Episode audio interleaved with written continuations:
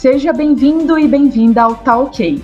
Estamos hoje no estúdio, eu, Isadora Hernandes e Efraim Gomes. Bom dia, pessoal. Hoje vamos falar de um assunto pouco polêmico, né? Comunicação e política. Como tem sido a gestão de comunicação do governo atual, querido ouvinte? Pois é, Efraim, muita coisa mudou na forma como os políticos se comunicam durante as eleições e depois de eleitos. As redes sociais vieram para aumentar a rapidez e a capilaridade de informações e também baixar os custos. Sem contar que a gente passa o dia conectado, não é mesmo? É isso, Isadora. E nesse primeiro bloco do nosso programa, esse é o tema que vamos discutir. Vamos lá? Vamos lá. A eleição de Jair Messias Bolsonaro para a presidência de 2018 seguiu uma tendência dignada da direita na política mundial. Seu discurso, formato, linguagem e meios de comunicação, agora estatais, atendem aos anseios de parte da população que o elegeu. Parcela essa que deu claros indícios de querer uma figura política com valores antissistêmicos. E no contexto de crescimento do neopopulismo, enquanto acontecimento que representa uma reação social à globalização econômica e que insere no cenário político uma nova forma de representação e identificação política, graças à paulatina deslegitimação das instituições políticas tradicionais, as redes sociais ganham força como ponto de contato do governo com a população. Ainda assim, é importante lembrar que um em cada quatro brasileiros não tem acesso à internet, ou seja, são 46 milhões de pessoas. Esse dado vem da Pesquisa Nacional por Amostra de Domicílios Contínua, Tecnologia da Informação e Comunicação, feita em 2018. Isso mesmo.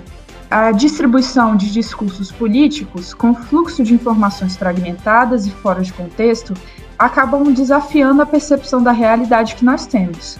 Tendo esse cenário em mente, é possível notar alguns pontos principais na gestão da comunicação realizada pelo governo atual.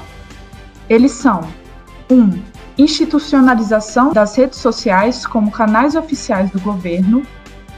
2. Deslegitimação da imprensa. E 3. No contexto de pandemia, falhas na comunicação de risco. E agora iremos fazer um raio-x da presença bolsonarista nas redes sociais. O que todo post e mensagens propagadas pelo presidente e sua equipe costumam possuir em comum? Podemos listar aqui o uso de hashtags e bots para espalhar tags e mensagens de forma padrão.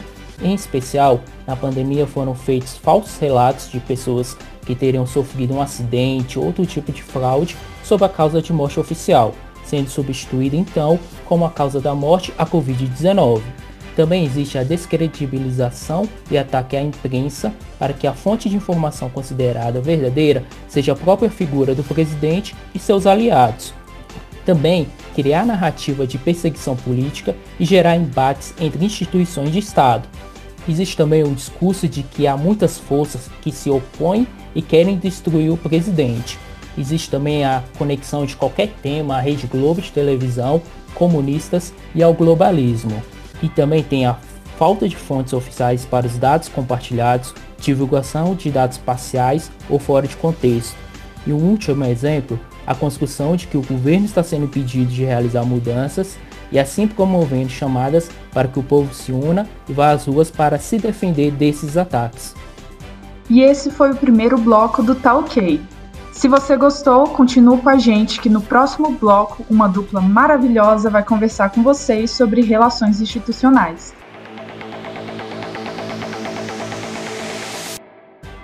Olá, ouvintes do OK. A pandemia do novo coronavírus fez os últimos dois anos conturbados para todo mundo. Seja na contagem do número de infectados ou de mortes, sabemos que oficialmente o Brasil ultrapassou no mês de março a marca trágica de 300 mil mortes por Covid-19 durante a pandemia. Isso nos leva a questionar como se deu a gestão de relações exteriores nos últimos tempos. Eu me chamo Raiele e estou aqui com a Sara para falar um pouco sobre essa gestão que parece mundialmente conturbada atualmente. Pois é, Rai, se avaliarmos bem, os registros hospitalares brasileiros apontam que o número de pessoas que morreram em decorrência de casos confirmados ou suspeitos da doença no país já ultrapassaram 410 mil, que já nos mostra claramente o impacto que o despreparo da gestão pública é maior do que imaginávamos.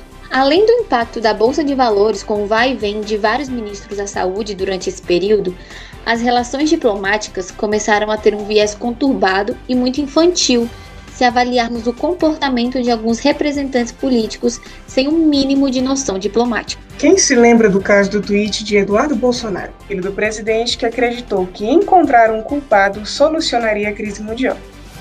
Além de armar Zé Gotinha, ele jura que é perseguido por todos e que a China deve arcar com todos os problemas, já que, entre aspas, a culpa é da China e a liberdade é a solução. Justamente, essa brincadeira no Twitter rendeu uma série de confusões diplomáticas não só com a China, mas também com a Índia, o que, para piorar a vergonha, ainda afetou evidentemente na aquisição de vacinas para a população brasileira.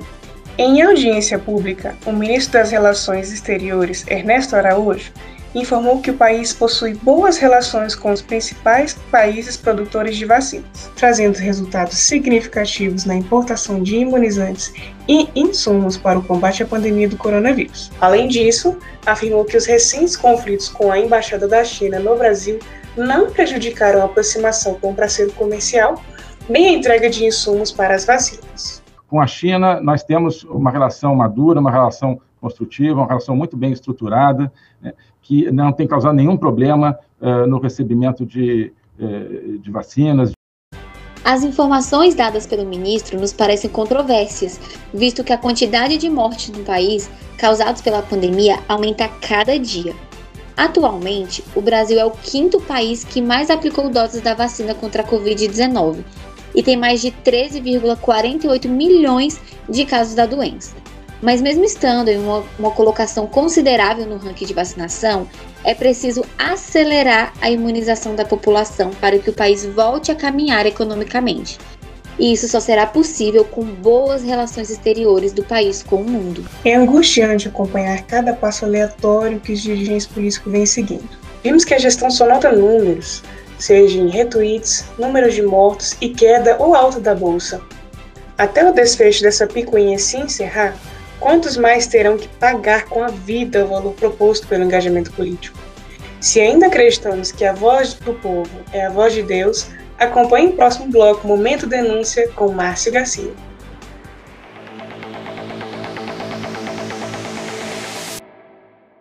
Olá, olá, ouvintes! Chegou a hora do seu quadro predileto, o Momento Denúncia. Eu sou Mário Garcia e nos próximos minutos você conta com a minha companhia para fazer a voz do povo ser ouvida. A primeira denúncia de hoje veio pelo nosso WhatsApp, que é esse ponto, veio eu que você já sabe de cor, 99923321. Só mandar aquele zap maneiro que a nossa redação vai selecionar as demandas mais quentes e quem sabe você é o próximo a participar aqui com a gente. Pois bem, Começamos o programa falando de crise ambiental. A Cleide, moradora do Cruzeiro há 37 anos, nos relata o seu drama diário com as queimadas na região, que andam tirando o sossego dos moradores. Solta a denúncia, Rogerinho! Denúncia. Olha, Mário Garcia, eu preciso fazer uma denúncia. Está impossível a situação aqui no Cruzeiro, Mário Garcia. Toda vez eu limpo a minha casa, pois eu saio para trabalhar quando eu volto, tá toda suja, cheia de fiapo, sabe aquele fiapo que cai quando queima? Tá tudo sujo. A minha comadre Joana me contou que outro dia ela viu o Arnaldo, o filho do barbeiro, falo mesmo, o Arnaldo jogando lixo numa área verde aqui perto de casa e tacando fogo. E assim, não sou só eu, outros vizinhos estão relatando, entendeu? Relatando que também estão com suas casas imundas e assim, é quase todo dia, Mário Garcia. Outro dia eu tava voltando para casa de ônibus pois lá fora não dava para ver nada, tudo cinza de fumaça.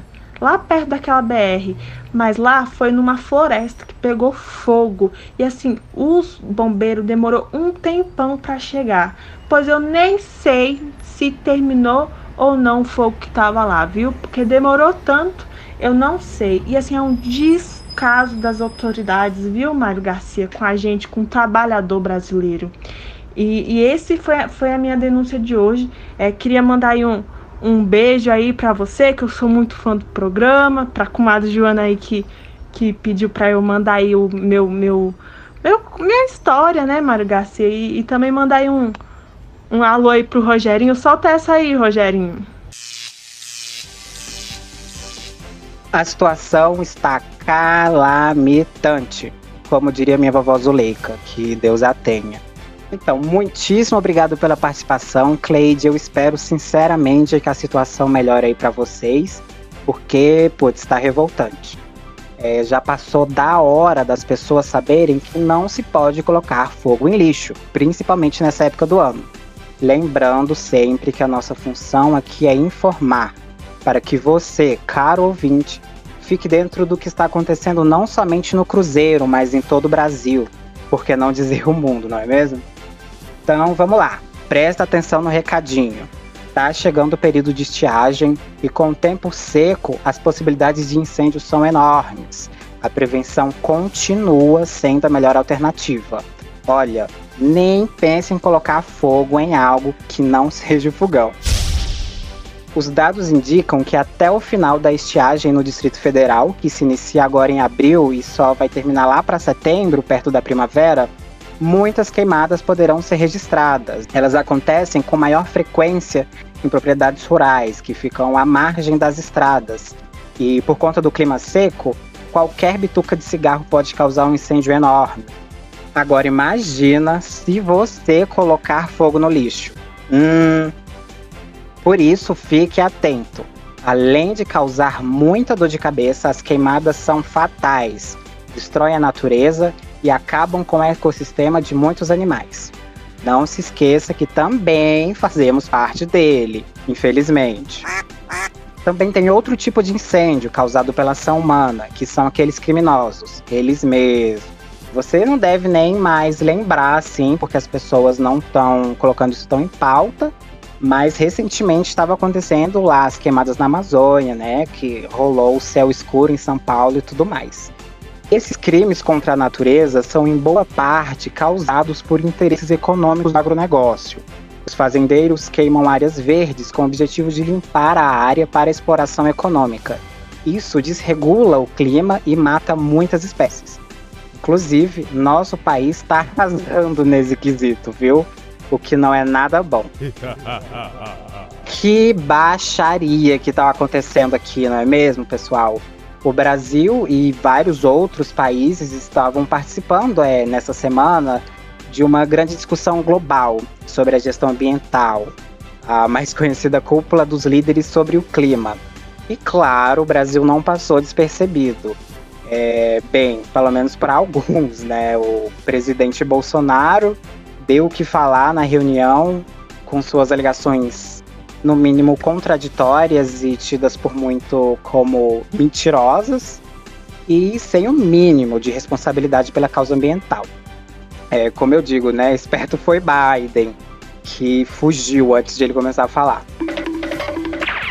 Bom, como a gente conversou, da mesma forma que a dona Cleide e seus vizinhos passam por diversos problemas no dia a dia, a situação ambiental do Brasil não está muito boa e não é só no Cruzeiro não, viu? Em todo o país vemos o descaso das autoridades, que é óbvio.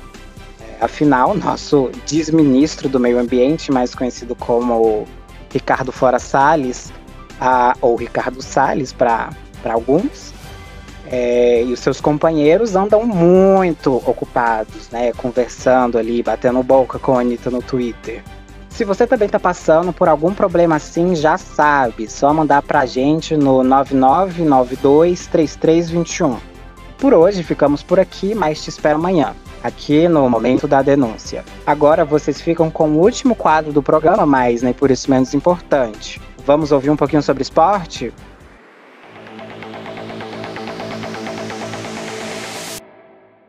E agora é comigo, Taina Mendes. E eu, Luan Marcel vamos dar uma olhada como está a gestão dos campeonatos de futebol durante a pandemia.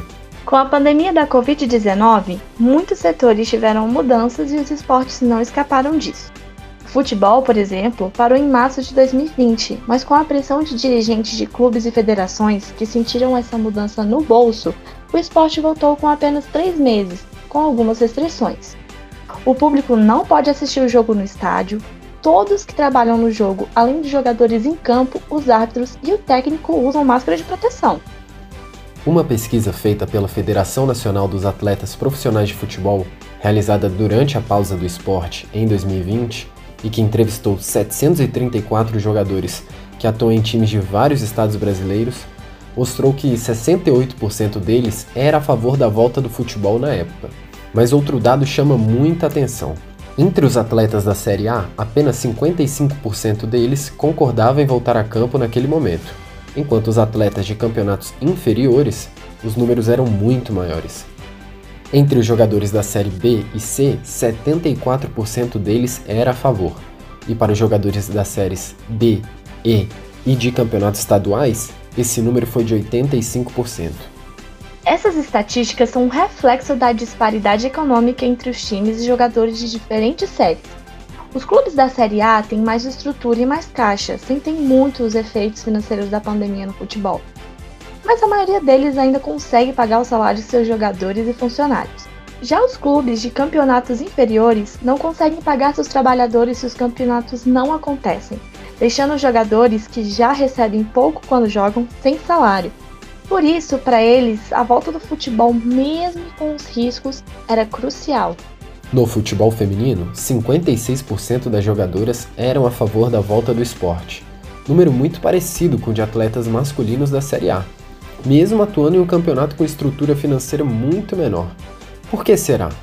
Vamos falar com a Joyce, ex-jogadora da Seleção Brasileira de Futebol Feminino, entender um pouco melhor isso. A mulher, a gente não consegue é, separar a jogadora e a mulher, né? E, e dentro de casa, hoje ainda, a mulher é muito mais presente em todos os afazeres. As pessoas dependem mais dela, né? Digamos assim. Então, nessa questão de responsabilidade, de levar algo, né, do vírus e tudo mais, a mulher é mais cuidadosa, ao meu ver, mas é, a parte econômica é muito importante. Acredito que esses 55% é referente porque as meninas precisam muito, porque se não precisassem, não voltaria e seria nulo essa porcentagem, sabe? Pelo fato de entender todo um contexto e, e a parte né, administrativa do futebol feminino iria entender também em relação a isso. Com esse relato da Joyce, nós encerramos o piloto do programa OK. Torcendo por dias melhores, nos despedimos de você, ouvinte. Até logo!